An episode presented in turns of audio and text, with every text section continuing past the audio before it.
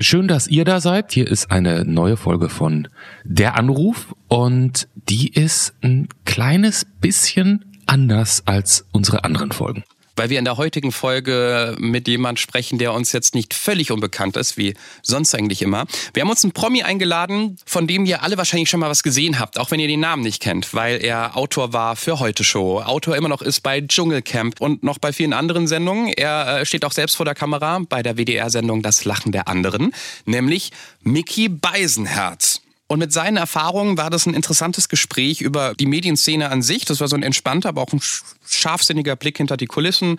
Ähm, wir gucken zum Beispiel, wo ist der Unterschied zwischen Kritik und Beleidigung, wenn man über andere Promis redet. Ich fand auch ähm, interessant, wie der uns zum Beispiel hinter die Kulissen des Dschungelcamps geführt hat und uns so ein bisschen verraten, wie es da abgeht, wann man da arbeiten muss als Autor ähm, und ähm, wie man dann mit diesen Promis, die in Camp sind, wie man vor und hinter den Kulissen ähm, mit denen umgeht, ähm, beziehungsweise nicht umgeht. Ja, ist sehr diplomatisch formuliert. Ähm, am Anfang hört ihr vielleicht noch ein bisschen ego-gepumpten Smalltalk mit vielen Sexanspielungen, dann wird es aber sehr schnell ähm, etwas ernsthafter. Und wenn ihr ganz neu seid bei der Anrufen, diese Folge nur wegen Mickey Beisenherz hört, dann gibt es auch den anderen Folgen auch nochmal eine Chance. Normalerweise reden wir nämlich mit völlig unbekannten normalen Menschen und hören dabei sehr wilde Geschichten. Äh, aus dem Alltag eines Sexshop-Besitzerin. Von den Jungs, die spontan einen Bus in Alaska gekauft haben und damit gerade bis nach Südamerika fahren. Diese und mehr Geschichten findet ihr überall da, wo es Podcasts gibt. Einfach nach der Anruf suchen und uns abonnieren. Wir würden uns sehr freuen. Aber hier jetzt das Gespräch mit Mickey Beisenherz. Ein völlig unbekannter Mensch und ein Gespräch über das Leben und den ganzen Rest. Der Anruf, Folge 38. Promi-Spezial Mickey Beisenherz. Mit Johannes Sassenroth, Clemens Buchholz und mit. Guten Tag. Wunderschönen guten Abend und ähm, willkommen in der Anruf Mickey Beisenherz. ja, guten Abend. Darf ich überhaupt guten Abend sagen? Äh, das ist ja bei, bei, bei so Podcasts und so, da weiß man ja nie genau, wann es ausgestrahlt wird. Ne? Kann ja auch sein, dass das jetzt irgendwie, ja, weiß auch nicht. Wer hört das denn wann? Vielleicht hört man sich auch morgens in der U-Bahn. Ne? Ich, ach, ihr jungen Leute mit euren Sachen. Man kommt ja gar nicht mehr hinterher. Junge Leute, da gibt's eine kleine Fehlinformation, aber das ist nicht so wichtig. Nee, du kannst ruhig guten Abend sagen, du kannst auch sonst alles sagen. Wir sind da ganz authentisch und falls das jetzt jemand morgens in der U-Bahn hört, wir glauben, dass Leute die Transferleistung schaffen. Also von daher okay, keine Sorge. Keine Sorge. Abgesehen davon, in, den, in Berlin ist ja sowieso um jede Uhrzeit eigentlich immer irgendwie erst morgen. Ja, ne? Genau. Also, wenn, ich das, wenn ich richtig informiert bin. Ja, da ist immer After Hour. Ja, hier in Hamburg geht das ja alles ein bisschen gemächlicher zu. Ne? Das ist ja hier alles ein bisschen, bisschen gesetzter. Ich, ich merke jetzt schon, du bist jemand, der nicht viele Fragen braucht, der gut reden kann, was bei dem Job jetzt nicht verrückt ist. Wir fangen aber jeden Podcast ähm, mit einem Erstkontakt ähm, an, mit so ein paar Fragen zum Kennenlernen, weil ich kenne Clemens, Clemens kennt mich. Wir kennen ja. dich so, wie man dich halt so kennt aus den Medien, aber eigentlich ja. ansonsten auch nicht. Und äh, das würden ja. wir gerne ändern mit folgenden Fragen. Der Erstkontakt. Miki, wie alt bist du? Äh, 40, glatt. Was ist dein Beruf? Kannst du das äh, in einem Satz beschreiben? Ähm, naja, wahrscheinlich äh, Unterhalter. Ne? So, das kann man, so kann man es, glaube ich, am ehesten zusammenfassen. Wenn man es in einem Wort zusammenfassen will, bin ich Unterhalter. Okay. Äh, wenn du zurückdenkst an deine Jugend, was an deinem Jugend-Ich magst du rückblickend nicht so gern? Oh, ähm, was an meinem Jugend-Ich? Oder warst du einfach so ein super Typ, an dem es nichts auszusetzen gab? ähm, naja, sagen wir es mal so, wenn wir jetzt sagen, die Bräsigkeit ähm, rückblickend betrachtet, dann ist das zwar richtig, aber andererseits ist das ja auch ein bisschen das Privileg der Jugend, äh, ein bisschen dämlich zu sein. Also von daher ist es ja nichts, was ich jetzt im Nachhinein noch würde ändern wollen. Ich habe, glaube ich, zu, im Vergleich, ja, in Relation äh, viel gesoffen und zu wenig gebumst. Das mache ich mir im Nachhinein noch zum Vorwurf. ja, das, das kenne ich, das kommt mir bekannt vor. Wirklich, ja. Also wenn ich, also wenn ich eines, wenn ich eines würde ändern können, dann würde ich so ungefähr, sagen wir mal, so 30 Prozent Knattern drauflegen und dafür dann ungefähr die 30 Prozent beim Trinken abziehen. Ja. Kommen wir zur nächsten Frage. Wer war der letzte Mensch, mit dem du gestern Abend gesprochen hast? Wer war der letzte Mensch, mit dem ich gestern Abend gesprochen habe? Meine Freundin. Tatsächlich. Das ist aber häufig der Fall. Weil wir dann noch so ein quasi so ein Good, Good Night Beep haben. Ähm, und deswegen ist sie eigentlich immer die letzte. Ja. Hast du dich schon mal strafbar gemacht? Beruflich würde ich bei dir hinzufügen. Ähm, naja, sagen wir es mal so, ich, ich, ich habe zumindest schon vor dem äh, vom, vor Gericht gestanden, weil ich im Rahmen einer äh, WDR2-Sendung, bei der ich im Grunde genommen so wie bei euch jetzt ähm, in einer in einem Talkformat war, habe ich den Nachbarn, der unter mir in Bochum äh, gewohnt hat, äh, namentlich genannt, mehrfach. Und ähm, der hat halt einen sehr, sehr lustigen Nachnamen. Der heißt halt so, er hat so einen Namen sowas wie Dosenfleisch. Mhm. So, und äh, den, ich kam nicht umhin, den Namen zu nennen. Und ein, ein Vierteljahr später oder so flatterte mir dann halt eine Klage ins Haus. Das heißt, ich war an der Schwelle, mich strafbar zu machen. Aber letzten Endes ging es zu meinen Gunsten aus, muss ich dazu sagen. Ansonsten mich strafbar zu machen, naja, also es war ja auch mal so, dass Roberto Blanco quasi mal rechtliche Schritte gegen mich erhoben, äh, äh, äh, erwogen hatte, wegen dieser Penispumpengeschichte. So, ne? Da, da, da, ja. da unter, unterbreche ich dich kurz, weil normalerweise gibt es immer nur ein Ja auf die Frage und wir hacken später nach, weil sonst haben wir später gar nichts mehr zu besprechen, wenn du alle Fragen so ausführlich beantwortest. ich notiere mir einfach mal Ja, Roberto Blanco, Penispumpe, das habe ich in meinem Leben noch nie aufgeschrieben. Okay. So. Okay, verstehe. Du, das Schöne ist ja, wenn man mich googelt, also wenn ich mich täglich achtmal google, dann gebe ich meinen Namen ein und dann taucht meistens auch schon kurz danach Penispumpe auf. Das, siehst, ja siehst du, das ist auch schön eigentlich. Ne? Das, ist, das Tolle ja. an unserem Format ist, wir müssen uns nicht vorbereiten, weil wir sagen, ah, wir wollen gar nichts über die Person wissen. Klar. Ist, irgendwie, erklärt man, irgendwie erklärt man das sich und den anderen ja immer auf diese Art und Weise. Das war einfach eine faule Sau. Ich gehe schnell zur nächsten Frage. Stell dir vor, wir könnten es möglich machen, dass du mit einer beliebigen Person deiner Wahl sprichst. Egal, diese Person lebend ist oder schon tot ist, wen würdest du wählen? Wen, mit wem würdest du gerne dich mal an Tisch setzen? Oh mein Gott. Ähm, äh, Hitler wäre wahrscheinlich interessant, ne? aber ähm, der wird wahrscheinlich wie ich die ganze Zeit nur selber reden. Ich glaube, was ich wirklich bedauere ist, ich hätte Roger Willemsen gerne persönlich kennengelernt. Den fand ich wirklich äh, super und der fehlt. Welcher Tag war der beschützendste in deinem Leben, Miki? Ich glaube, der kommt noch. Ja, ich glaube, der kommt noch. Gibt es etwas, was du in deinem Leben gemacht hast und das du bereust? Ach, da gibt es ja, ja so die, die, kleineren, kleineren Dinge, aber im Grunde genommen, ähm, nö, bereue ich nichts, weil ich da ja irgendwie dann doch die Summe der einzelnen Teile wurde. Und ähm, da, da sage ich ja immer, äh, wenn es nicht bedeutet, dass jemand irgendwie ums Leben gekommen ist oder dabei ein Bein verloren hat, dann taugt es am Ende immer für eine gute Geschichte. Und dann war es das auch wert. Vervollständige diesen Satz. Wenn ich an einen wichtigen Moment in meinem Leben denke, dann denke ich an Punkt, Punkt, Punkt. Ähm, ja, ich glaube dann tatsächlich wirklich, äh, tut mir leid, es klingt ein bisschen nach Rama-Reklame, aber dann natürlich an die Geburt meiner Tochter, weil es äh, das Wichtigste ist. Ja. Ah, beruflich so zynisch und privat dann so menschlich, sehr schön. Sehr ja, schön. ich bin überhaupt nicht zynisch, das ist totaler Blödsinn. Ich weise es weit von mir, ein Zyniker zu sein. Ich bin äh, alles andere als das. Gut, kommen wir nachher bestimmt noch zu. Ähm, nächste Frage. Kennst du ein Geheimnis, das die Karriere einer anderen Person verändern würde? Ja, mehrere sogar. Ähm, aber ich aber ich bin ja äh, eben kein Zyniker, sondern ich bin ja ein, aber ich bin ja ein Menschenfreund und äh, sie wollen ja alle nur existieren und äh, so alle nur klarkommen. Warum hast du das letzte Mal geweint?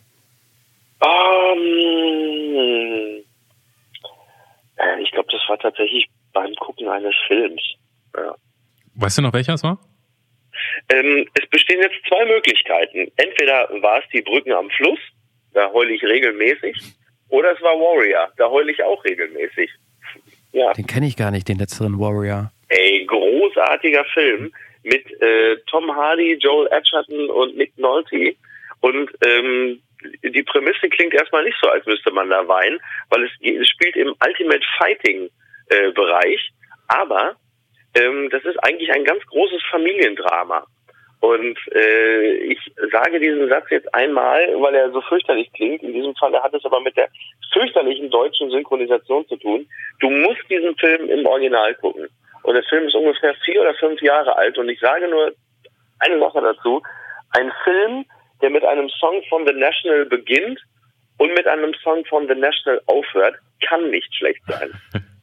Kommt mal auf die, auf die Watchlist. Unsere, unsere allerwichtigste Frage, die wir immer am Ende ja. dieser, dieses ersten Fragereigens stellen. Kennst du einen richtig guten Witz? Und wenn ja, wie lautet er? Ach du Scheiße. Ja. Ähm, ja. Ja, ach Gott, ähm, ich, die meisten Witze vergesse ich immer. Ich finde ja auch mal so in, so in Gesellschaft, ne, äh, sind ja Witze sind wie Schnäpse. Mehr als drei und jede Unterhaltung kommt komplett zum Erliegen. Ähm, ja, also das ist, das ist der, wie, der, wie der Klassik. Ja, ist doch so. Wir wollen nur einen einzigen. Äh, ja, also schön ist tatsächlich ja wirklich dieser dieser Witz irgendwie äh, von Herrn Posletnik beim Urologen, wo dann der äh, Urologe sagt, also Herr Posletnik, äh, wenn ich Ihnen jetzt gleich den Finger hinten in den Hintern schiebe, äh, dann könnte es unter Umständen äh, zu einer Erektion kommen. Also nicht irritiert sein. Ja, dann geht das los. Der Arzt schiebt dir den Finger in den Hintern und äh, der Präsident sagt, ja, also äh, da ist nichts. Und dann sagt der Arzt, ja, wer redet denn von ihm? ne? So. wenigstens, wenigstens ein kurzer Gag. So. Ich, es ist, ähm, wir können jetzt schon mal vor, festhalten, wir haben das Format dieses Mal gebrochen und es ging schon in den ersten zehn Minuten viel mehr in Richtung Sex als, als bisher ever in der Anruf. Ähm, ich frage mich gerade, müssen wir für alle Leute, die zuhören, müssen wir kurz erklären, was du alles so machst, Clemens? Also müssen wir erklären, was Mickey alles so macht? Vielleicht kriegen wir das jetzt ja auch so im, Laufe des, des Gesprächs miterzählt. Also ich werde es auf jeden Fall nicht erklären. So viel steht mal fest. Die größte Scheiße, die passiert ist, wenn du auf der Straße angesprochen wirst oder im Café, meistens sind es ja dann eher tendenziell ältere Frauen, die sagen, woher kenne ich sie denn nochmal? Und dann geht's nämlich los. Dann lassen die nicht von dir ab, bis du wirklich die komplette Litanei deines Scheiterns vor denen ausgebreitet hast. Und am Ende, du erzählst wirklich alles. Jeden Mist, den man in seinem Leben mal gemacht hat, wird depressiv darüber. Und am Ende war es dann meistens immer sowas, dass ich bei Lanz gesessen habe oder so. Ne? Also wie, wenn du jetzt, wenn du jetzt äh, ins Café gehst und einen Kaffee trinkst, wie oft wirst du angesprochen? Ähm, es ist nicht, es ist nicht, ja, ich weiß es gar nicht. Also es ist auf jeden Fall in einem erträglichen Maß und äh, ist eigentlich nie unangenehm. Es wird im Laufe der Jahre immer angenehmer, muss ich tatsächlich sagen. Ja, weil der, der Anteil von Scheiße, den ich mache, wird immer geringer. deswegen wird es im Laufe der Jahre etwas angenehmer. Also ja. ich, ich, ich frage ich frag auch deswegen mal, und ich weiß nicht, wie schlimm das bei dir ist. Ich habe mal ähm, sozusagen als ein, ein Vorformat von, wie heißt es inzwischen, äh, sanft und fest und flauschig. Ähm, mhm. Ich habe mal, ich hab, ist egal, ich habe mal was aufgenommen auf der Straße mit Joko Winterscheid. Mit mhm. einem Aufnahmegerät. Und Mutig ach, das war alles okay und so und das hat auch Spaß gemacht und alle ich, also, also jede Minute kam eigentlich, und wenn die Leute auf der anderen Straßenseite standen und haben irgendwie rübergeschrien, hey, Joko und Klaas, also sie haben auch nicht Joko gesagt, sondern Joko und Klaas. Natürlich. Und der hat das natürlich mit einer, mit einer großen Professionalität mitgenommen, dann immer gewunken, hallo, guten Tag, ja, ich unterschreibe hier und ja. so und war immer nett. Aber ja. ich habe so gedacht, wow, ey, das wird mich ja tierisch nerven. Ist, ist, also ist es Voll. wirklich, ist es nicht so, dass dich, dass, dass du sitzt im Café, unterhältst mit einer Freundin und denkst so, ich habe keine Lust zu erklären, wie meine Karriere jetzt aussieht und ich will auch nichts unterschreiben. Also ähm, ja, aber das ist echt okay. Ne? Also, äh, also das passiert und ähm, das kommt immer wieder vor, aber die Leute sind nett und freundlich und es ist nicht in einer Schlagzahl, in der ich denke, so ich kann jetzt nicht mehr ins Café gehen. Ähm, ich habe gestern noch ein Selfie im Ikea gemacht. Mhm. Das war sehr nett und freundlich. Jetzt muss man aber auch fairerweise sagen, im Laufe der Jahre sind es jetzt ja mittlerweile auch Sachen, die ich mache, die auch grundsätzlich äh, für ein Publikum sind, die nicht ganz so distanzlos sind, wie wenn man jetzt beispielsweise halt bei MTV damals gearbeitet hat, so wie Yoko, mhm. äh, oder halt eben ähm, bei Pro7 das spielt ja auch immer noch mal eine ganz große Rolle. Also wenn du irgendwie Kolumnen schreibst für den Stern oder du bist jetzt, sagen wir mal, für den WDR tätig, ähm, dann ist das Publikum in der Regel dann doch noch ein bisschen zurückhaltender. So. Mhm. Und jetzt mittlerweile ist es dann doch häufiger so, dass die Leute einen ansprechen auf etwas, was man wirklich explizit gemacht hat. Also das heißt, sie brüllen einem nicht hinterher, ey, RTL 2 oder Joko und Klaas oder so, sondern im Zweifel kommen die und sagen, pass mal auf, ich habe das Lachen der anderen gesehen, die Folge mit dem äh, mit den Leuten mit Down-Syndrom, das hat mir so gut gefallen. Oder die kommen halt an und sagen, hier diese eine Kolumne, die du geschrieben hast über Gentrifizierung, die SPD oder was weiß ich, fand ich super, weil das ist ja ganz angenehm, weil es ja bedeutet, dass es sogar eine Form der inhaltlichen Auseinandersetzung gibt. Mhm. So, dann könnte sogar jemand kommen und sagen, ich habe den Text gelesen, ich stimme dir nicht zu, weil, dann ist es auch noch okay. Also die, die Form, sagen wir mal, die, die Form der Prominenz ähm, hat sich auch verändert und ist auf eine Art und Weise hat es hat es sich verändert, dass es mir nicht Schweißausbrüche bereitet. Und jetzt bist du ja andererseits jemand, der, wie man so schön sagt, ähm, kein Blatt vor den Mund nimmt. Also auch ja nicht, ne, wenn es jetzt so, ne, wenn es jetzt so irgendwie auch um, um Kollegen und so geht. Ich frage mich immer, ne, und also, oder wenn du jetzt beim Dschungelcamp irgendwie schreibst oder so und die Leute wissen ja auch, dass du das machst ja. und dann, keine Ahnung, ich sag jetzt irgendwas, wirst du zum Deutschen Fernsehpreis eingeladen und denkst dir so, okay, da sind jetzt sieben Leute, mhm. die ich heute mhm. auf gar keinen Fall sehen möchte, weil die hassen. Ist das, also geht man da so hin oder denkt man, weißt du einfach, das ist Business und wie gehst du auf so Veranstaltungen, wo du Leute triffst, über die du dich geäußert hast? Zum einen muss ich erstmal sagen, dass ich super selten auf solche Veranstaltungen überhaupt gehe, mhm. ähm, weil ich da, also nicht, ich habe überhaupt nichts dagegen. Ne? Ich mag auch die Branche, sind auch ganz viele nette Leute, aber mir ist das meistens, ich hasse Smalltalk wie die Pest. Und äh, deswegen gehe ich da ungern hin. Mhm. So, das ist schon, damit kann ich schon, das ist schon mal ein gutes Ausschlusskriterium. Und ähm, und dann überlege ich mir, du, du hast natürlich recht, die Frage ist völlig berechtigt, ähm, habe ich im Laufe der Jahre gelernt, ähm, dass ich eigentlich nur noch über Leute abkotze, denen ich es auch wirklich ins Gesicht sagen kann, dass ich sie, dass ich sie scheiße finde und warum. Weil man muss sich das schon ein bisschen genauer überlegen, weil man denen tatsächlich mittlerweile echt häufiger persönlich begegnet. Mhm. Also picke dir deine Feinde wohlweislich raus. Ähm, aber also, ne, wenn ich jetzt, was weiß ich, einem Jens Spahn begegne, einem Markus Söder oder so, dann könnte ich denen ja genau sagen, warum ich sie für was mies finde oder sie für miese Typen halte. Mhm. So, und das, da bin ich dann auch bereit, das vis-à-vis -vis, äh, dann auch zu klären. Und dann gibt es natürlich eine, dann gibt es natürlich die handelsüblichen Frotzeleien, wie beim Dschungel zum Beispiel, oder halt eben auch äh, so, so ein bisschen Pieken bei Facebook. Ähm, das müssen die alle abkönnen. So kann ich ja auch. Ich kriege ja auch regelmäßig auf die Jacke und finde das auch im Zuge eines Unterhaltungsbetriebes äh, auch überhaupt nicht weiter schlimm. Mhm. Und die meisten stellen sich auch gar nicht an. Die Wahrheit ist ja übrigens, die meisten freuen sich ja sogar, wenn sie überhaupt erwähnt werden. Ja. Das ist ja, das ist ja wirklich so. Also die sind ja eher noch dankbar. Machst du dir manchmal Gedanken, gerade in der Kolumne, wenn es über andere Menschen geht? Ich glaube, Jens Spahn, ja, den habe ich, also der, der, kann schon einstecken und du, du, kritisierst ihn ja nicht als Mensch, sondern argumentativ für das, was er gemacht ja. hat. Aber gibt es genau. so Fälle, wo man sich vielleicht überlegt, wie viel darf ich sagen, kann das ein Mensch aushalten? Oder wie, also, weil, wie du vorhin gesagt hast, sind ja, alles nur Menschen, die leben absolut. wollen. Ne? Total, ähm, total. Ähm, doch, das, das mache ich schon. Also ähm, ich, ich möchte jetzt niemanden irgendwie kaputt machen. Ne? Also auch wenn ich jetzt mal, beispielsweise auch eine Andrea Nahles oder so jetzt kritisiere und ihr Auftreten, hat es aber wirklich in erster Linie damit zu tun, dass ich, dass ich ihre ihre Außendarstellung verunglückt finde, sagen wir es mal vorsichtig. Aber ich nenne sie ja jetzt auch nicht irgendwie, sagen wir jetzt, ich, ich sage jetzt mal ganz plump und platt, ja, ein, ein, äh, ein Nilpferd mit einem Pfannkuchengesicht oder so. Solche Sachen zum Beispiel würde ich, also ich meine, das ist jetzt auch wirklich nicht die feine Klinge, ja. aber das würde ich zum Beispiel jetzt auch nicht machen, weil ich wüsste, die würde sich wahrscheinlich mehr Gedanken darüber machen, als über die inhaltliche Kritik. Oder was weiß ich. aber, aber, aber, aber ist es dann okay? Ja. Ich meine, ich, ich, ich, äh, schreibst du noch für die Heute-Show? Ist es aktuell? Ähm, nee, tatsächlich gerade nicht. Also da habe ich mich äh, mehr oder weniger, das hat aber einfach Gründe, dass ich mich mehr um das Kind kümmern möchte und ich wäre okay. sonst knapp fünf Tage die Woche in Köln und ähm, das war es nicht wert. Ich gehöre aber immer noch zum Pool. Also ich habe mich nur, sag mal, ich bin, ich lege ein Moratorium ein. Sagen wir mal so. Okay.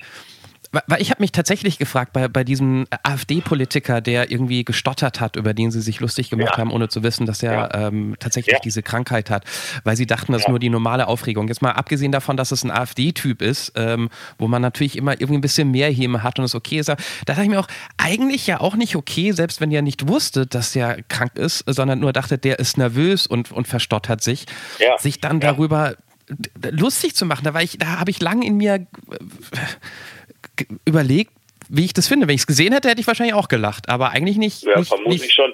Ja, klar, die Auseinandersetzung ist natürlich manchmal auch ein bisschen plumper und platter, als sie sein sollte. Ne? Also ist ja nun jetzt auch nicht so, dass man auf der vermeintlich in Anführungsstrichen guten Seite äh, da immer äh, besonders elegant zu Werke geht. Also auch die Heute-Show hat sich da teilweise äh, eines, eines Tons angeeignet, äh, der der Debatte jetzt auch nicht gerade irgendwie förderlich entgegenkommt. Das muss man ganz klar sagen. Ich kann aber ich kann aber zumindest aus meiner redaktionellen Erfahrung von wirklich vielen Jahren dort sagen, ähm, wäre das denen klar gewesen, dass das zumindest ein, ein, ein, dass ein, ein gesundheitlich bedingtes Stottern äh, ist, dann hätten sie es nicht gemacht. So gut kenne ich den Laden da schon, dass wir das dann wirklich nicht gemacht hätten. Aber das macht es trotzdem jetzt auch nicht viel, viel besser. So. Also es ist halt, klar, es sind halt Gags über Optik und Gags über solche Sachen wie Stottern oder, oder Stammeln. Ja, ähm, äh, ob man der AfD auf die Art und Weise beikommen muss. Äh, ah, das, glaub, das ist nochmal ein ganz anderes Thema, aber das, das, das Fass wollte ich auch gar nicht aufmachen. Ja, naja, mein Gott. Kann man ja, also kann man ja drüber diskutieren. Ist ja legitim. Ähm, was ich persönlich sehr spannend finde von der Grundidee auch, ist, ist diese Sendung äh, Das Lachen der anderen. Ähm, mhm. Dahin zu gehen, äh, zu Randgruppen, sich das anzugucken und darüber äh, Witze zu machen, ist ja nur die, die konsequente, ähm, das, das konsequente Ausführen des Satzes. Ich glaube, Herbert Feuerstein von Schmiteinander hat es mal gesagt, irgendwie Selbstbehinderte haben das Recht, verarscht zu werden. Ist ja auch immer eine Frage des Niveaus. Was hat das ähm, in dir vielleicht auch verändert, die, diese ganzen, du hast gerade Down-Syndrom vor, vorhin als, als mhm. Beispiel mhm. genannt, ähm, diese Leute auch selbst zu erleben? Macht man ja im mhm. Alltag ja auch nicht ständig. Ja, also das hat tatsächlich in mir dahingehend gar nicht so viel verändert, als ich ähm, damals schon Zivildienst gemacht habe im mobilen sozialen Hilfsdienst, äh, soll heißen. Ich hatte damals auch schon äh, Kontakt mit Alten, mit Kranken, mit Sozialhilfeempfängern, ähm, mit äh, Menschen mit Down-Syndrom. Das heißt, diese Welt äh, hat sich mir schon damals erschlossen und ähm, auch das waren deswegen jetzt auch schon keine Fremden mehr für mich. Nichtsdestotrotz wird man natürlich, wenn man äh, diese Sendung macht, nochmal ein bisschen sensibler für die Belange ähm, von, von Menschen mit diversen äh, Herausforderungen, sei es Multiple Sklerose, Blindsein, oder halt eben Down-Syndrom nur als Beispiel. Man wird, klar, natürlich, klar, du beschäftigst dich mit, mit den Leuten und du wirst schon darauf aufmerksam, dass sie gewisse Dinge ähm, belastend finden, wo man selber vielleicht gedacht hätte, ach, okay, das war mir gar nicht so bewusst. Und ähm, klar, also man wird nicht dümmer davon, weder äh, als jemand, der es schaut, noch als jemand, der es macht. Hat sich mal runtergezogen? Also es waren jetzt nicht so Extrembeispiele, die ich da mal gesehen Ich habe auch nicht viele Folgen gesehen, aber ich habe mir gedacht, so könnte Drehtage geben, wo man nicht einfach so ins Bett geht. Mhm. Nee, nicht ein einziges Mal, tatsächlich. Also das Einzige, was mich runtergezogen hat, war der Geruch äh, in der Hütte von dem Ökodorf, wo wir reinkamen. Weil die haben da irgendwie gekocht und das roch wirklich fürchterlich. Das war das einzige Mal, wo ich dachte, oh Gott, ich weiß nicht, ob ich es aushalte. Ansonsten, äh, nee, gar nicht. Tatsächlich, wenn ich noch mal kurz das alles Revue passieren lasse, kann ich wirklich nicht sagen. Ne? Weil die meisten Menschen, mit denen wir es zu tun hatten, waren auch alle sehr positiv. Die hatten alle irgendwie ähm, eine gute Einstellung zum Leben und die waren aufgeschlossen und nee, ich, ich müsste das schon echt sehr lange überlegen, bis mir da ein Beispiel einfällt, wo ich denke, wow, äh, das zieht mich jetzt runter. Natürlich gibt es, gibt es Schicksale, die wir dort kennengelernt haben, die wir auf keinen Fall hätten teilen wollen. Aber die Menschen, die wir dort kennengelernt haben, sind alle damit wirklich sehr, sehr gut umgegangen. Ja. Schicksale nicht teilen wollen? Meinst du wie? Naja, also wenn du zum Beispiel jemanden hast wie äh, Detlef, der äh, multiple Sklerose hatte, weil äh, mittlerweile lebt er nicht mehr, ähm, und äh, mehr oder minder fast vom Hals abgelähmt ist ja. und äh, nur seinen Rollstuhl mit der rechten Hand steuern kann, dann ist es natürlich etwas, was du dir für dich selber nicht wünschst, wenn du okay. dir vorstellst, so jemand wie er, der wird mit 19 irgendwie, äh, bekommt er diese Krankheit und der Körper baut sukzessive ab. Das ist, ist natürlich klar, dass du dich selber damit auch auseinandersetzt und das sind wenig freudvolle Gedanken. Aber es ist nicht so, dass ich am Ende des Tages da gesessen hätte und, und nicht hätte schlafen können, weil es mich so runtergezogen hat. Mhm. Weil aber eben auch die Menschen, mit denen wir es zu tun hatten, dafür eigentlich gar keinen Raum gelassen haben, weil sie selber so positiv damit umgegangen sind und so lebensbejahend äh, das Ganze war. Ähm, das wäre irgendwie auch der falsche Schluss gewesen. Wenn ich gehe mal einen weiter, kurz zu Johannes rüber. Wir sehen uns übrigens über Skype, nicht, dass du nicht wunderst, wir sind gerade gar nicht im gleichen Raum, aber wir, wir können uns sehen und miteinander kommunizieren.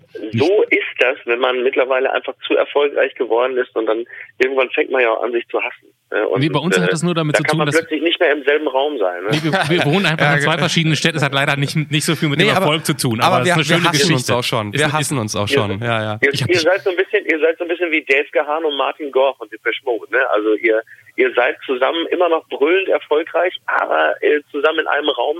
Das ist einfach auch nicht mehr drin. Ne? Schade eigentlich. Ich sehe uns eher so wie Roxette, muss ich sagen. Ich habe dich vom Ach ersten so. Tag gehasst, also vom ersten Tag. Oder, oder, weißt du doch. Oder, oder noch besser, mein Lieblingscouple ist ja momentan Heiko Maas und äh, Natalia Wörner. Weil die sind mittlerweile ja, äh, du siehst sie bei offiziellen Anlässen, da weißt du gar nicht mehr, wer die größere Fresse zieht. Und ich glaube, das ist mittlerweile bei beiden so, die machen sich beide schon stillschweigend so ein bisschen den Vorwurf, so, du hast mir die Karriere zerstört. Ich glaube, beide glauben mittlerweile das, was bei Twitter steht und gucken sich beide so an und sagen, ey, wenn so viele Leute das schreiben, dann wird ja wohl auch was dran sein, dass du nichts taugst. Und ja, wegen beide ich wusste, bis, wusste bis eben nicht, dass sie zusammen sind. Das ist ein Paar, Natalia Wörner und Heiko Maas. Verarschen? Die sind doch schon seit ich... drei Jahren zusammen. Der hat sie doch schon die, die, die, das ist doch das, das, er hat sie doch schon mit zu offiziellen Anlässen genommen, selbst zu politischen Veranstaltungen, wo wirklich Leute irgendwie äh, nach, nach, nach dem ganzen Abend gesagt haben, muss man wirklich sagen, also hat einen kompetenten Eindruck gemacht. Also sie, wer war er denn, der dabei war? Und ähm, ja, komm, ne? Die sehen sich ja dann gar nicht mehr bei Dreharbeiten bei ihr und Auslandsreisen bei ihm. Das ist ja, da ja, ist ja das Ende vorprogrammiert. Er nimmt sie ja mal mit. So er nimmt sie ja mit und er möchte aber, glaube ich, dass sie ihn auch mal mitnimmt zu Dreharbeiten, weil da ist da vielleicht auch mal eine kleine Rolle für ihn drin. Ne? Vielleicht, vielleicht will er, und das ist ein bisschen auch Frage an dich, weil du hast ja, also du hast ja auch Radio gemacht, du hast ja bei KISS FM hier in Berlin auch gemacht, ne? Hast du doch auch mal ja. moderiert. Ja, genau. genau. Ähm, und du warst sogar mal bei Radio NRW, oder? Habe ich das richtig ja, im Kopf? Das klingt ja. Ja, Radio kann ich Das klingt ja so, das klingt ja fast so, als hätten gesagt, mal, warst du nicht auch mal bei der ETA für ein paar Jahre? Im Prinzip, im, im, im, Prinzip war es genau das, was ich damit unterstellen wollte. Das hast du schon richtig ja, verstanden. Natürlich. Und du schreibst und wollen zum Schluss und willst du zum wollen zum Schluss dann doch alle immer zum Fernsehen? Ähm, wahrscheinlich war das so, ja. Also insgeheim wird vermutlich, also damals war zumindest Fernsehen irgendwie der logische Schluss, ja, muss man echt sagen. Also ich habe ja 2000 mit dem ganzen Scheiß angefangen. Ne? Und auch also vor die Kamera? Also weil da bist du ja jetzt? Ich weiß es gar nicht. Also es ist jetzt nicht so, als wäre ich jetzt irgendwie von einem Casting zum nächsten gerannt. Ich bin ja, irgendwie hat sich das ja bei mir so ergeben. Aber ich war dann auch, als es mir dann angeboten wurde, war ich jetzt auch nicht abgeneigt. Ne? Also von daher ähm, eine gewisse Affinität. Also ich kann es jetzt verlaufen, das kann man auch ganz anders sagen. Wir haben mit 15, 16, 17 haben äh, Freunde und ich äh, ohne Ende auch immer Videos gedreht und vor der SVSC-Kamera, wir wären alle YouTuber gewesen. Mhm. Muss man ganz klar sagen. Wir wären alle YouTuber gewesen. Ich wäre mit, mit 14 wäre ich der fleißigste YouTuber von ganz Kassel Brauxel gewesen. Weil wir das alle gemacht haben. Wir hatten halt nur keinen Vertrieb. Ja. So wie heute. Ne, es gab halt außer den sechs Kumpels, die es noch geguckt haben und sich offensichtlich ganz gut amüsiert haben, gab es dafür halt einfach keinen Markt. Das ist der Unterschied. Von daher war es irgendwie der logische Schluss, dass man dann irgendwann knapp zehn Jahre später plötzlich dann auch noch vor der Kamera landet. Aber es ist nicht so, dass ich gesagt habe, also ich habe nie geschrien, so lass mich das doch machen, sondern ich habe mich immer rufen lassen. Das ist ja auch immer angenehmer. Du, du bist ja auch dann tatsächlich quasi, du hast dich ja dann klassisch hochgearbeitet, ne? Vom Schreiben übers, übers Radio, übers hinter den Kulissen und dann vor die Kulissen. Ähm ja, wobei das, wobei das natürlich, das stimmt, wenn man das so begreifen möchte, wobei es ja kein Hocharbeiten ist, weil das hinter der Kamera schreiben ist ja mindestens genauso wertig wie vor der Kamera irgendetwas erzählen. Es ist halt nur was anderes. Es wird natürlich als Hocharbeiten begriffen, aber faktisch kann man natürlich auch ein, ein sehr gutes, luxuriöses und ähm, ähm, wie soll man das sagen, äh, honoriges Leben auch abseits der Kamera führen. Aber, aber, aber ganz ehrlich, man, man will doch, also lieber ist man doch der Typ, der im WDR-Fernsehen ähm, Randgruppen kennenlernt und Witze darüber schreibt, als ah, der, der, ist es nicht der Name, der für Dschungelcamp die, die Moderation schreibt? Oder? Ach so. Du meinst, wenn du das in Relation setzt, ähm, naja, sagen wir es mal nein, so. Nein, also jetzt nicht, nicht, ich will das nicht werten, aber, aber will man nicht lieber für, für einen selbst erkannt werden, als für, ah, der steht da irgendwo hinter den Kulissen? Weil du gerade sagst, es ist ja beides hochwertig und man verdient da gut. Das glaube ich alles. Aber so fürs Ego am Ende des Tages? Ja, also das hängt immer davon ab, was man für ein Ego hat. Also wenn man ein Ego hat wie ich, ähm, der offensichtlich ein gewisses Mitteilungsbedürfnis hat, sonst, sonst wäre es ja nicht so, wie es ist, ist das wahrscheinlich so. Aber am liebsten ist es mir, wenn diese Dinge einfach parallel existieren können. Ich kann doch auch derjenige sein, der äh, gutes Fernsehen macht beim Lachen der anderen und ähm, gutes Fernsehen beim Dschungel hinter der Kamera macht. Also das finde ich ist auch, da kann man doch beides machen. Ist auch gut. Also es ist nicht so, es ist nicht so, dass ich ähm, mich unangenehm berührt fühle, wenn man ähm, mich auf meine Dschungeltätigkeit anspricht das ist ja auch inzwischen, das hat doch auch so einen Status, das ist doch raus aus jedem, aus jeder Schmuddelecke oder also das ist doch eigentlich Kult, oder? Also das ist doch, ja, das, das hat so einen ganz eigenen, ganz besonderen Status im deutschen Fernsehen, finde ich. Das gibt keine. Ich auch. Also ich finde, ich finde, ich finde zumindest, dass diese, diese immer wieder mal, vornehmlich natürlich bei Twitter geäußerten ähm, äh, Whataboutisms im Sinne von, ja, das sagt der, der bei Dschungel die Menschen herabwürdigt und so. wo Ich mir denke, Leute, ganz ehrlich, ey, was passiert denn da? Also da gibt's ein paar flapsige Sprüche über Menschen und die Dschungelprüfungen sind doch die Torte ins Gesicht 3.0. Also da sehe ich wirklich, sehe ich nichts, äh, wo ich das Gefühl habe, da werden jetzt Menschen zerstört oder Existenzen vernichtet oder da gehen gebrochene Leute raus. Also nach all dem, was ich da auch erlebe, äh, kann man das auch wirklich so nicht sagen. Und wäre das übrigens so, würde ich es auch nicht machen, weil ich da eigentlich keine Lust drauf habe. Also ich möchte nicht, dass da irgendwelche Menschen äh, da als gebrochene Charaktere wieder zurückkehren. Das ist ja auch ein Format, bei dem wirklich jeder die Regeln kennt. Also ich meine jetzt sozusagen von den Beteiligten. Ne? Also jeder weiß, worauf er sich da einlässt. Total. Ähm, von daher ist es... Äh ja, also äh, nicht nach der zwölften Staffel. Das ja. wird ja wohl irgendwann auch... Also ne? das, das wäre mir dann auch persönlich sehr unbehaglich. Wie ist denn das Arbeiten da in Australien? Hat das, hat das so ein bisschen was von, von Schulausflug, ähm, weil man so für sich ist? Ähm, oder, oder, oder ist es harte Arbeit oder ist es auch Spaß? Wie, wie, wie sieht so ein Alltag in Australien für dich da aus? Also für diesen Schulausflug müssten die Eltern auf jeden Fall eine Menge Geld zahlen und einige Unterhemden einpacken. ähm, ja, natürlich, also man muss das ganz klar sagen, äh, das sind zwei Dinge, die da zusammenkommen. Es ist wirklich ähm, harte Arbeit dahingehend, dass die Arbeitstage bzw. Nächte bei uns sehr lang sind. Die beginnen abends gegen 19.30 Uhr und sie enden morgens um 9.30 Uhr. So, und wenn du das äh, 18 Tage am Stück machst, ohne einen Tag Pause dazwischen, dann ist das körperlich jetzt nicht unbedingt, äh, also man klatscht nicht in die Hände und sagt, das brauche ich jetzt für mein persönliches Glück. Und das hältst du nur, und jetzt kommt Punkt zwei, aus, wenn du auch wirklich richtig, richtig viel Spaß dabei hast. Mhm. Mit zwei Kumpels, mit denen ich äh, im Büro sitze und die Texte schreibe. Also wir sind nicht mehr zwei, wir sind mittlerweile drei. Also Olli Haas, Jörg Über und ich. Und natürlich einem Team bestehend aus ungefähr 250 Menschen äh, aus Deutschland und aus Australien und England kommend, die für sich genommen natürlich total gute Leute sind. Und dann hast du natürlich auch Spaß. So, das musst du halt eben auch. Also es ist eine tolle Produktion und es fühlt sich natürlich auch so ein bisschen an wie äh, Landschulheim. Mit dem kleinen Unterschied, dass für uns Autoren ähm, die ganze Trinkerei wegfällt, weil wir ja nachts immer arbeiten. Das heißt, das, was dem einen oder anderen Teammitglied noch vergönnt ist, tagsüber arbeiten und abends sich schon mal die Kante geben, fällt für uns halt komplett flach. So. Aber, und, mein Gott. Und, und das läuft dann wie ab? Bekommt ihr die ganzen Filmchen, die gedreht wurden für den nächsten Tag und müsst dann da drauf texten? Oder habt ihr selbst vielleicht eine Idee für einen Aspekt und sagt, habt ihr da die Bilder dazu? Wie darf ich mir das vorstellen?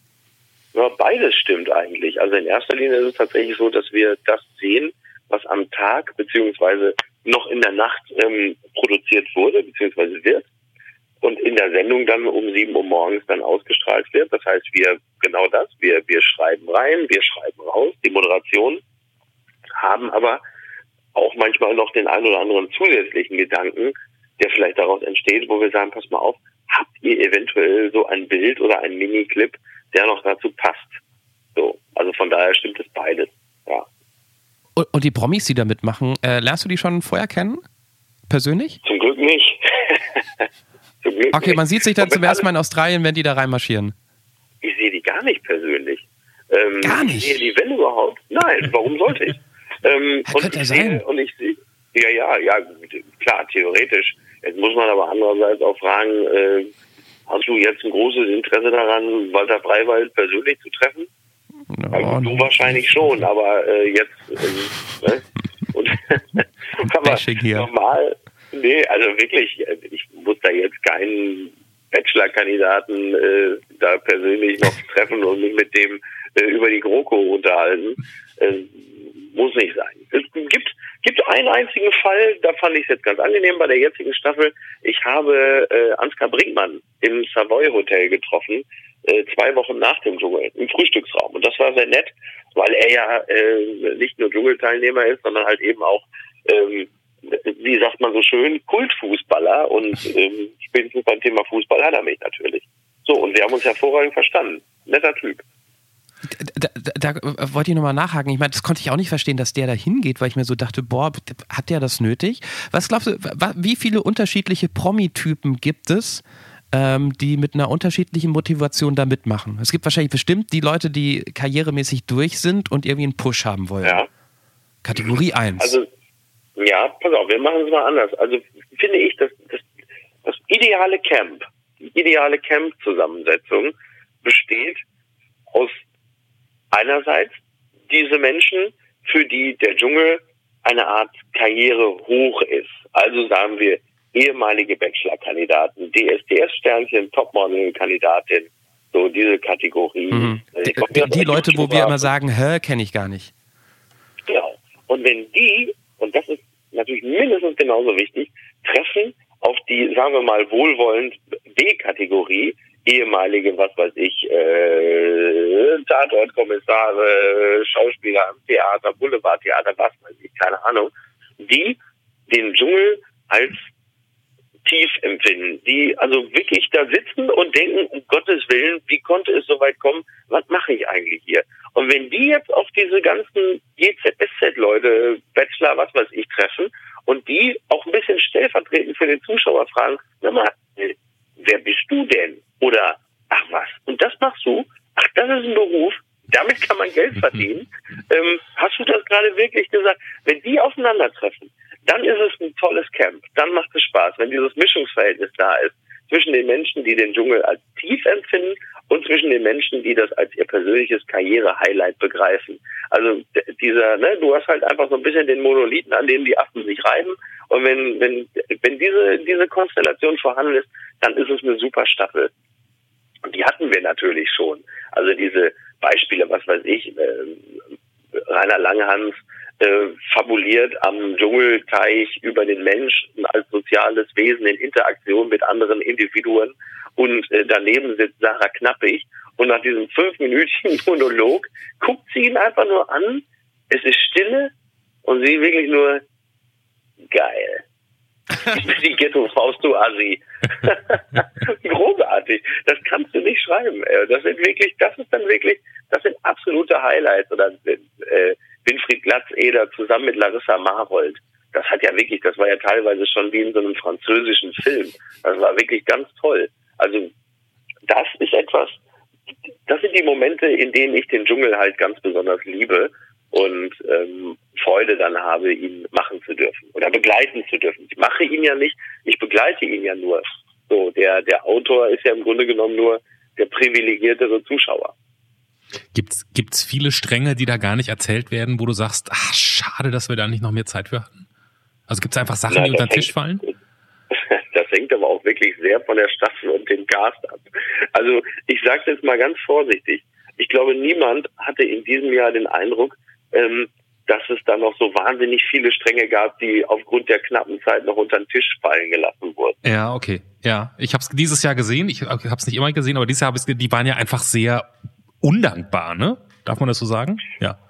Äh, ja, also ich, ich sag mal so, ähm, ähm, wenn Hannover äh, gegen Wolfsburg spielt, dann ist es auch erste Bundesliga. Aber es ist jetzt auch nicht so, dass da jetzt jeder mit der Zunge schnallt. Ja? Ich, ich, ich wollte noch eine Sache nachfragen. Äh, Dirk Bach, hast du den persönlich kennengelernt? Schon. Ja, also im Gegensatz zu den, im Gegensatz zu den Kandidaten haben wir natürlich zu den Moderatoren einen engen persönlichen Kontakt, weil wir ja jeden Tag da aufeinander hocken und ja, wobei das blöde Frage negativ formuliert. Ja, ach, um Gottes Willen, du, ganz ehrlich, ist noch nicht mal eine blöde Frage, weil man weiß ja nicht, wie es heutzutage so geregelt wird. Ne? Also äh, gibt ja auch Moderatoren, die wünschen keinen Kontakt zu niemandem.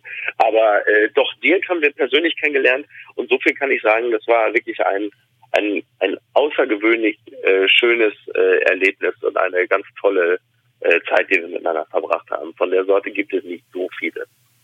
Was hat Dirk Bach so ausgezeichnet als Mensch?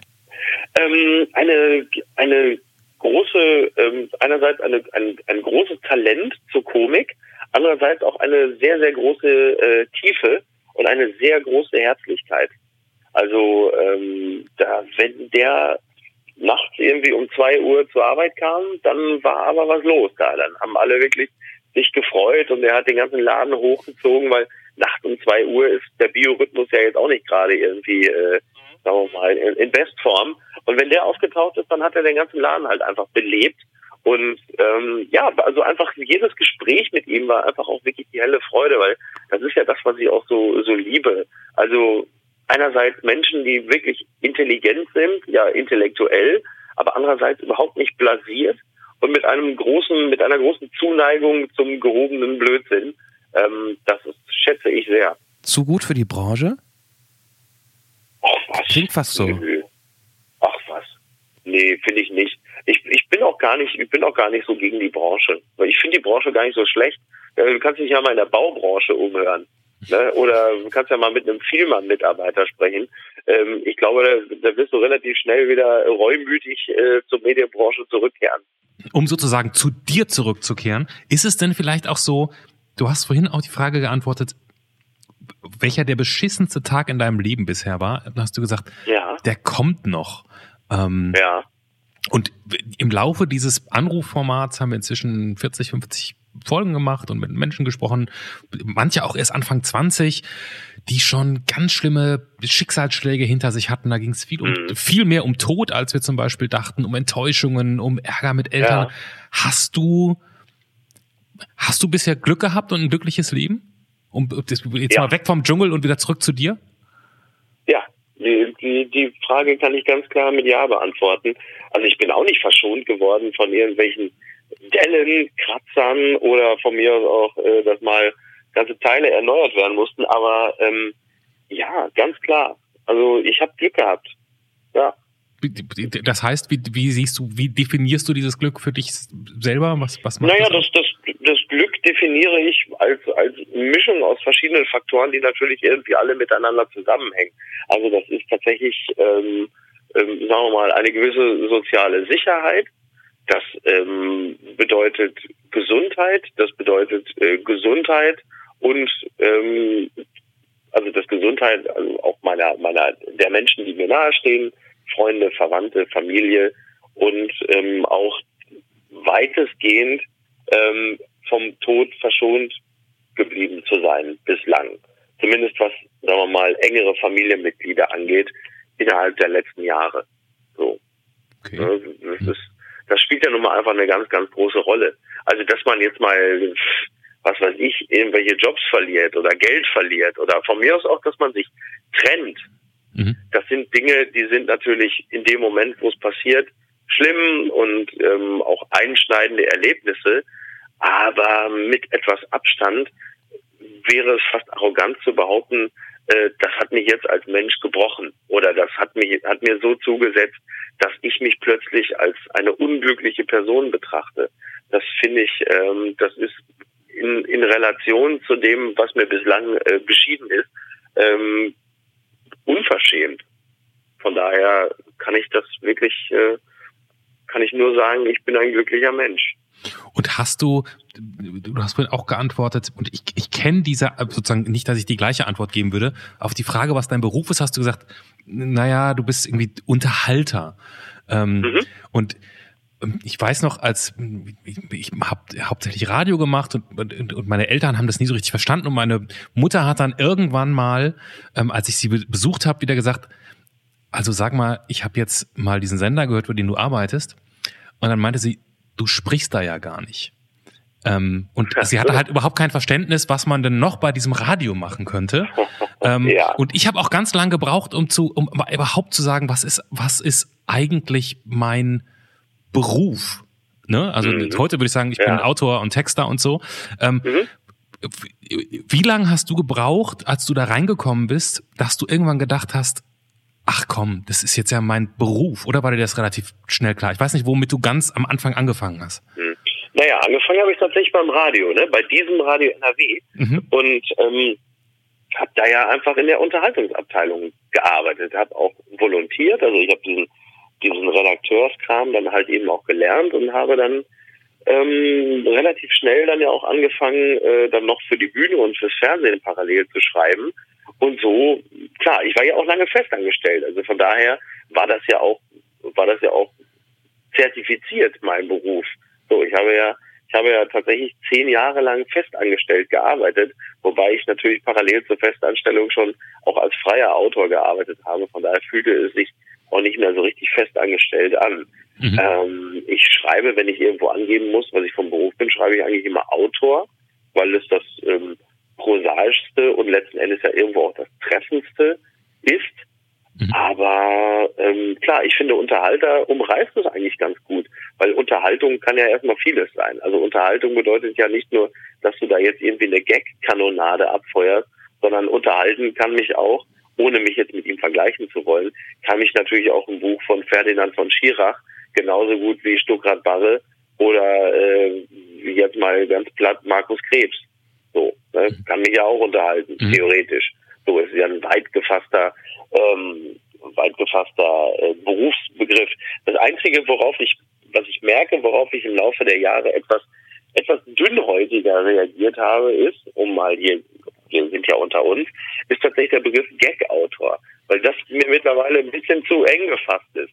Weil, ja, weil es ist so, ich war da, aber ja, ich merke da, daran merke ich tatsächlich eine gewisse persönliche Entwicklung oder auch Narzissmus, der durchschlägt, nenn es wie du willst. Aber da fühle ich mich tatsächlich mittlerweile ein bisschen falsch gedeutet, weil es ja nicht nur darum geht, jetzt irgendwie einen Gag nach dem nächsten abzufeuern. Das war aber eine Zeit lang so. Da habe ich wirklich nur als Gag-Autor gearbeitet. Aber in den letzten Jahren hat es sich ja doch ein bisschen entwickelt. Und dann muss ich sagen, äh, dann würde ich schon lieber als Autor denn als Gag-Autor wahrgenommen werden. Aber ich weiß auch, dass das nicht bei jedem ähm, ad hoc geschieht, sondern das muss man sich dann auch im Laufe der Jahre ein bisschen erschreiben. Wobei auch Gags zu schreiben eine große Kunst ist. Aber ich, ich, ich weiß, Total, was du meinst. Ist ja auch ähm, super, ja, ja. klar. Ja. Ich habe gesagt, ein Autor kann ja auch Gags schreiben. Das ist ja nicht das Ding. Ne? Nur ja. halt umgekehrt ist dann ein bisschen schwierig von der Definition her ich, ich hasse es auch immer, wenn mich Leute auf meinen Radiojob ansprechen und sagen, ja, das war total lustig, was du gestern gemacht hast. Ja, aber ich hatte auch gestern auch dieses seriöse Interview mit dem Typen, der aus Syrien, naja, egal. Ähm, es bleibt immer nur das übrig, was, was irgendwie lustig ist. Ähm, ohne dass du Namen nennst, das, das, das können wir nicht erwarten, das will ich auch gar nicht in ja. diesem Format, aber ich hätte gerne natürlich eins dieser Geheimnisse gehört, was die Karrieren von anderen Menschen verändern würde ohne einen Namen zu nennen. Kannst meinst du, eigentlich mit, meinst du mit verändern echt zerstören, Johannes? Die Frage hast ich du dir ausgedacht. Ich, ich, hab's, ich hab's diplomatisch gleich ah, in okay. beide Richtungen mhm. offen gelassen. Okay. naja, sagen wir es mal, nee, also Namen kann ich natürlich nicht nennen. Aber, Ey, das heißt auch äh, nicht. Ja, ja, also sagen wir es mal so, ich arbeite ja in einer Branche, in der auch sehr gern kopuliert wird und nicht unbedingt immer mit den Personen, mit denen man theoretisch tun sollte. So, ne? davon weiß ich natürlich eine Menge, klar. Ähm, und ansonsten äh, weiß ich um äh, antisemitische, homophobe, rassistische Äußerungen von einigen, ähm, bei denen es aber auch schon fast egal ist, weil äh, die, die vielleicht auch gar keine Karriere mehr haben. Also von daher, äh, ja, ich schweige wie ein Grab. Okay, und, und waren das also die, diese Äußerungen jetzt zum Beispiel, und ich grab nicht weiter nach den Personen, waren das Menschen, mit denen du direkt zusammengearbeitet hast? Und musste man irgendwie damit umgehen, mit diesen Äußerungen, ob man die aushält oder nicht? Tatsächlich nicht. Tatsächlich nicht. Ähm, und ich habe ja, äh, nee, wirklich nicht. Und ich habe ja ähm, wirklich das große Privileg, seit Jahren ausschließlich mit Menschen äh, arbeiten zu dürfen, die äh, privat angenehm sind. Und das ist eigentlich einer der, das ist vielleicht mit der größte Luxus, den man überhaupt haben kann.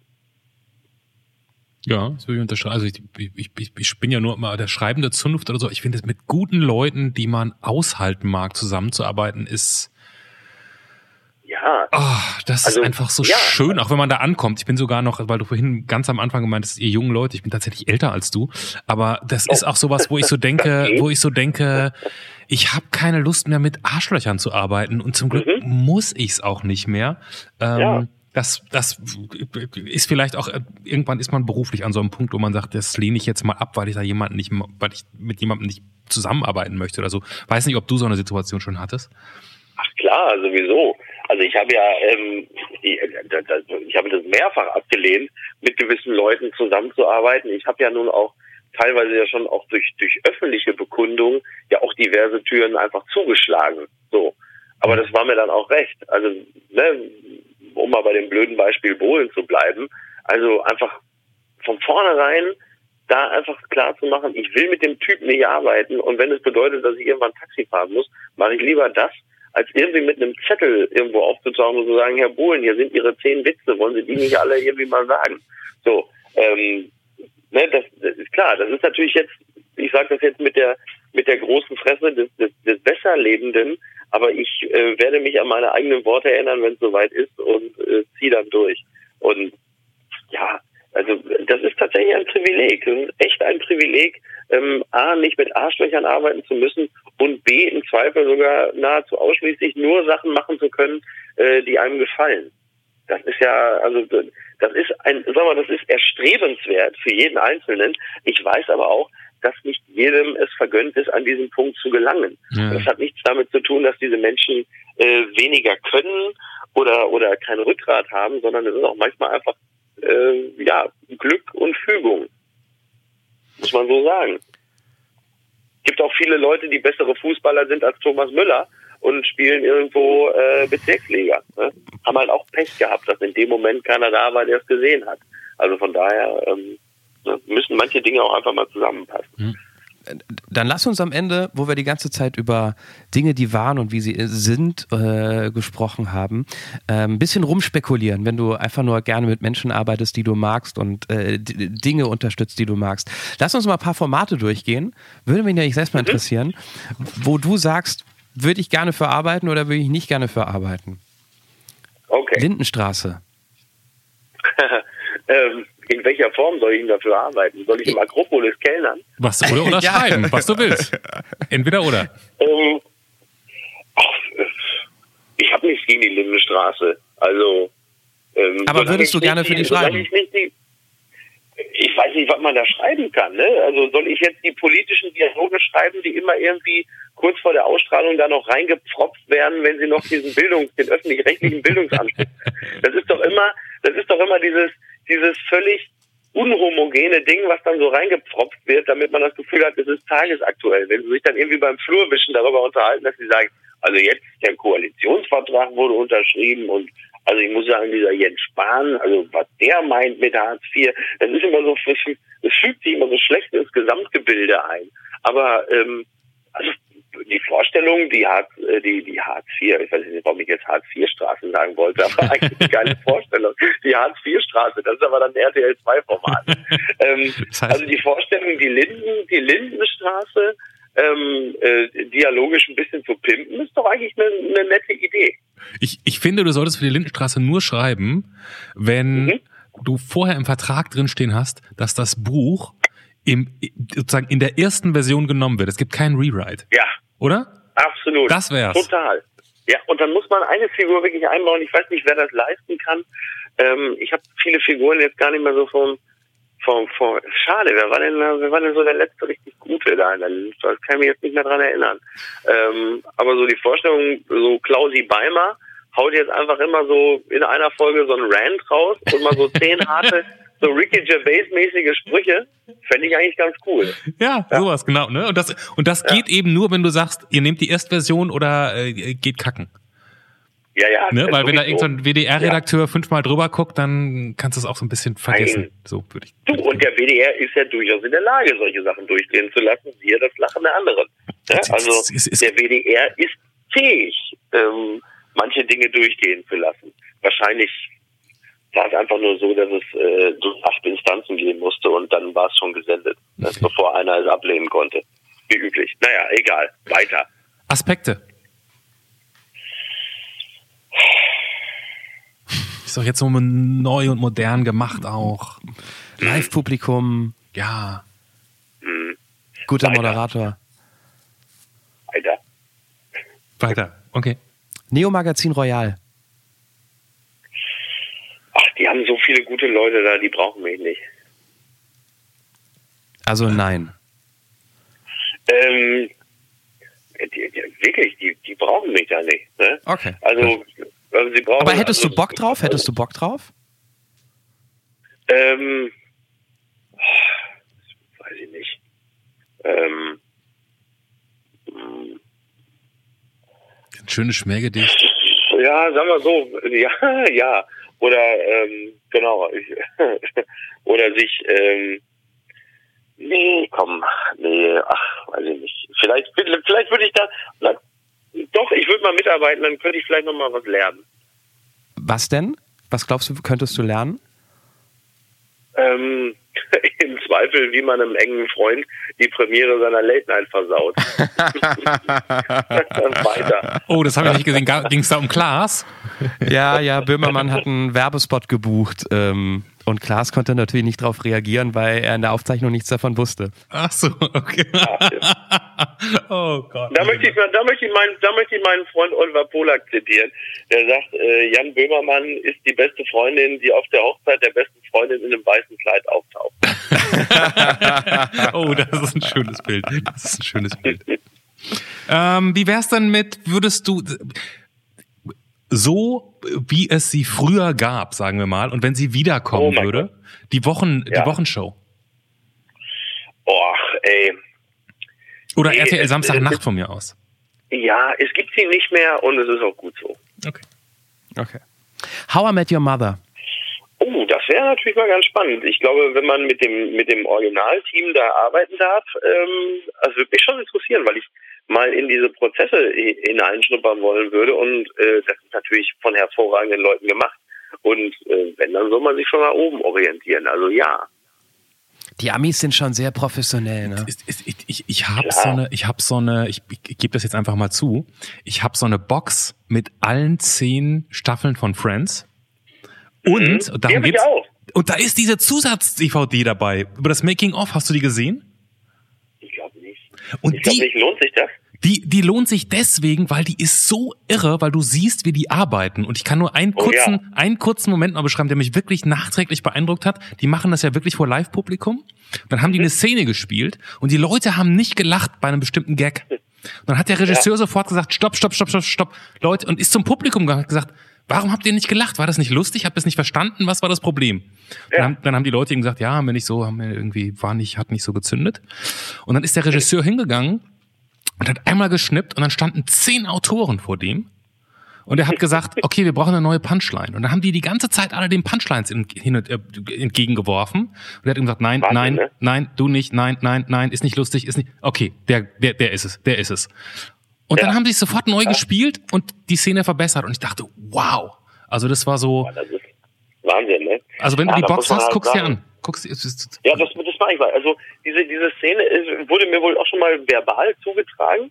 Ähm, ja, dann kannst du ja halt sehen, auch, ähm, also wenn die, ich meine, von den Amis können wir ja wirklich eigentlich fast nichts lernen, aber Entertainment können sie halt, ne? Ja. Und dann halt eben auch diese Kombination aus, aus, aus Brain und dann aber halt eben auch Geld, ne? Also du musst ja auch zehn Autoren erstmal Ja, bezahlen. okay, ja, das können. kommt dazu. Das Ähm, kommt dazu.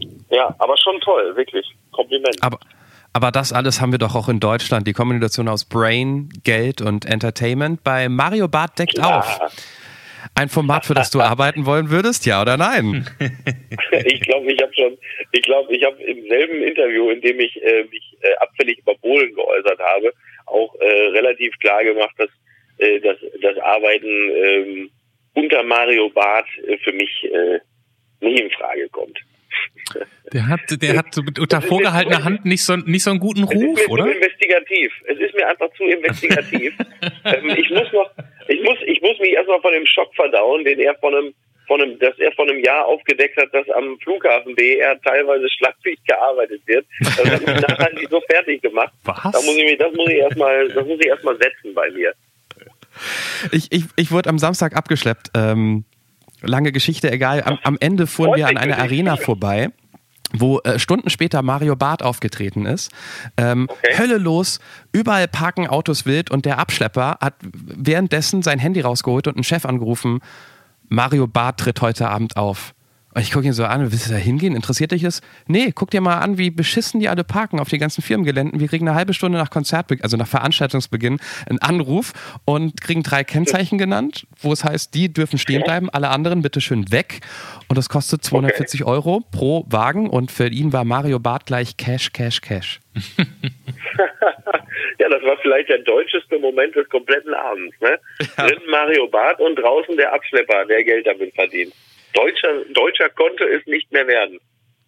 Ich, ich, ich, ich schließe unsere Fragerunde ab mit dem wahrscheinlich wichtigsten, für viele Menschen in diesem Land wichtigsten Format, das es überhaupt gibt, dem Tatort. Boah, ey.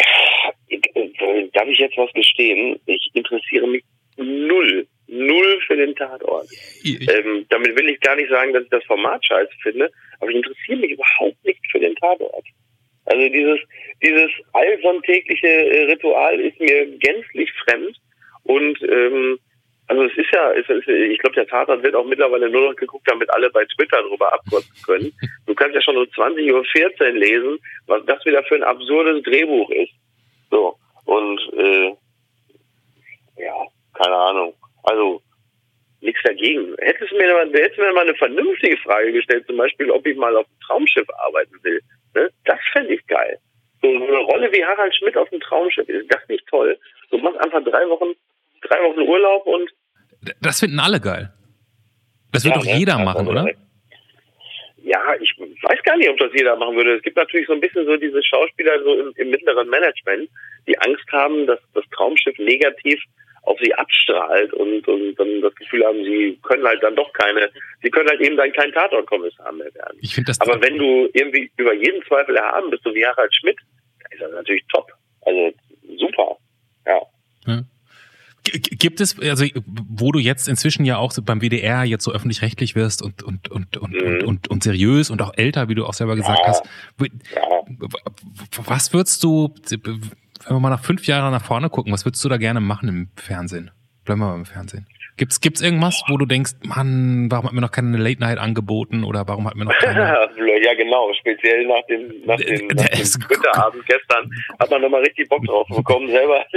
oder irgendein anderes Format? Ey, ich bin ganz ehrlich, ich bin eine völlig langweilige, konservative Seele, was das angeht. Ich mag Talk einfach wahnsinnig gern. Ähm, ich finde, und deswegen auch Unterhalter hat ja auch was mit Unterhaltung zu tun, also auch im, im eigentlichen Wortsinne. Ich mag das wahnsinnig gern. Also ich mag das, das spontane Element, das aus dem Talk entsteht. Also wenn, speziell wenn Leute, die irgendwie, wo es so ein bisschen, bisschen sprüht und wenn die Synapsen auch so ein bisschen, so ein bisschen Kirmes haben, finde ich immer noch am unterhaltsamsten. So, aber es tut mir leid. Ich würde gerne mit einer, mit einer spannenderen Antwort aufwarten. Aber im Grunde genommen ist das, was ich momentan mache, eigentlich auch das, was ich in fünf Jahren gerne machen würde. Also diese Kombination aus Kolumnen schreiben, äh, das Podcasten, das Talken und das Lachen der anderen. Ich kann mir nicht vorstellen, dass das noch viel besser werden kann. Wir Weil können, es im Grunde genommen genau das ist, was ich machen will. wir- wir können damit eigentlich festhalten, was ich gerade schon gesagt habe. Du hast bisher auch einfach so ein, so ein bisschen Glück gehabt im Leben. Ja. Und das meine ich jetzt gar nicht Ja. als Vorwurf, sondern als eine schöne Feststellung Nein, ich- eigentlich. Ja, absolut. Ich bin wirklich sehr zufrieden.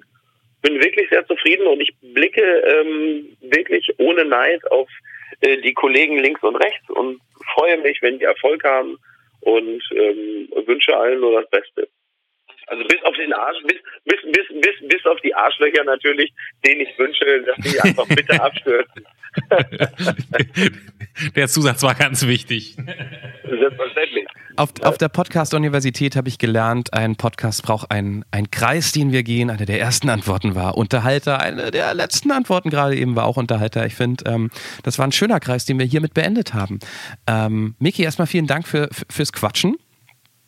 Ja, ich, ich danke euch. Ähm, das, also ich, ich habe mich nicht gelangweilt. Das, das freut uns, das, das freut uns schon mal. Und am Ende jeder Ausgabe Ja. von der Anruf gibt Ja. es ein kleines Geschenk und zwar machen wir mit dir einen Rohrschachtest. Das heißt, ich sitze hier jetzt gerade in Aha. Berlin und habe einen Farbkasten vor mir, ein leeres, leeres Blatt Papier und einen Pinsel. Mhm. Und Mhm. ähm, ich muss von dir eigentlich nur wissen, welche Farben du haben möchtest. Und Johannes wird nachher Ja. das fertige Bild für dich interpretieren. Wunderschön. Äh, darf ich noch kurz was einfügen? Ich finde ja mittlerweile, dass die äh, Baristi in Cafés den Rorschach-Test so ein bisschen ersetzt haben. Das heißt, wenn die, dir dein, wenn die dir deinen Cappuccino bringen und du schreist ein bisschen zu früh auf, hey, guck mal, da hat ein Typ seine Frau umgebracht und ihre Leiche gefressen und der Barista dich so ein bisschen schief anguckt, dann weißt du, es sollte eigentlich nur ein Schmetterling sein und du hättest vielleicht einfach es dir kurz sagen lassen sollen. Naja, Ich, ich, Egal. Ich, ich, ich kann noch kurz hinzufügen, dass ein Kumpel von mir letztens, ähm, Mhm. passt nicht ganz, aber jetzt fällt mir jetzt gerade ein, jetzt habe ich schon angefangen zu spät, saß in einer, saß in einer Bar und hat zwei äh, Damen zugehört, also die, die waren Barkeeperinnen, die Schichtwechsel hatten. Und die haben sich über einen Menschen unterhalten, der saß am anderen Ende der Bar. Und die eine Kollegin meinte, ey, der Typ da hinten, der ist ein riesen Arschloch. Und die meinte echt, ja, der hat vorhin das und das gesagt und so weiter und so fort. Und dann meinte die andere halt so, macht aber nichts. Ich habe dem vorhin so dermaßen in seinen Kaffee gerotzt, dass es alles wieder in Ordnung ist. Und das fand ich nur so, das gibt's, das gibt's tatsächlich. Das fand ich irgendwie so hinten raus irgendwie ganz schön. Und dass, dass Ja. man sich als Barkeeper oder als Kellnerin so rächen kann und ähm, vielleicht manchmal auch das, das Bild auf dem Kaffeeschaum was ganz anderes ist als das, was man glaubt, dass es ist. Das nur so am Rande. ja, allerdings. Ich brauche ein paar Farben von dir, Miki.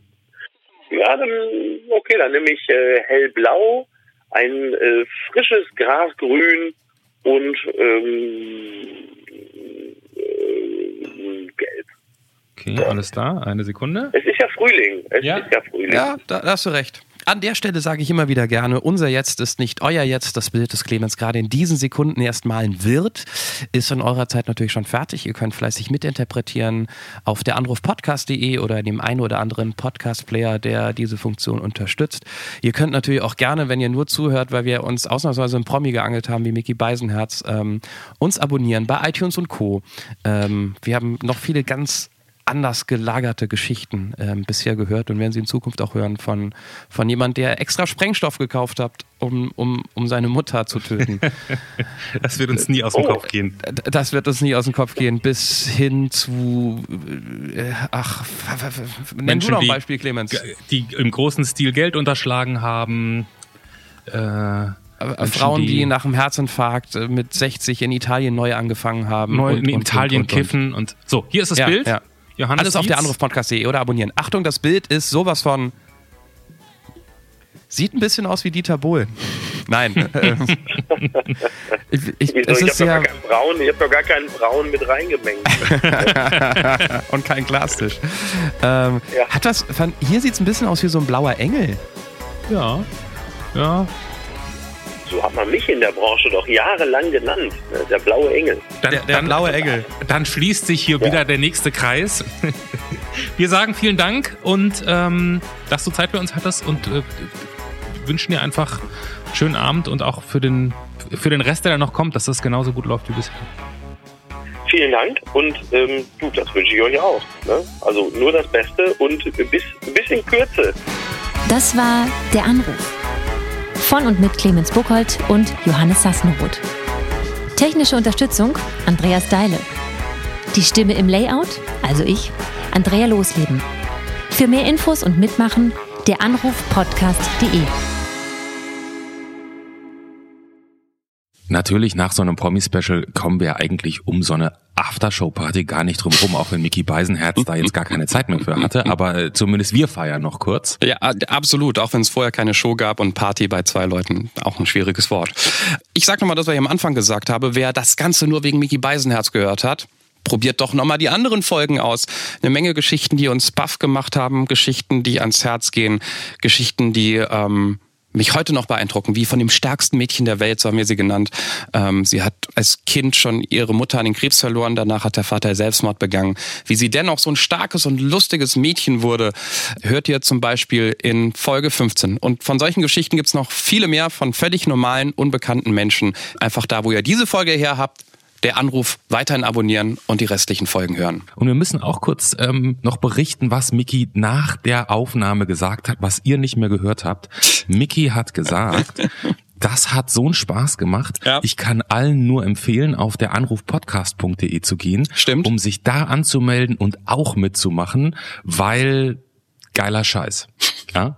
Hat er wirklich, hat er doch so gesagt, Johannes, oder? So ähnlich, also zwischen den ja. Zeilen im Prinzip, also ich hab's rausgehört. Ich auch, ja, ich hab's auch irgendwie schriftlich, glaube ich. Ähm, nächsten Freitag gibt's von uns wieder eine normale Folge, allerdings mit der Besonderheit, dass dann zum allerersten Mal in der Anruf ein Song performt wird. Bis nächste Woche.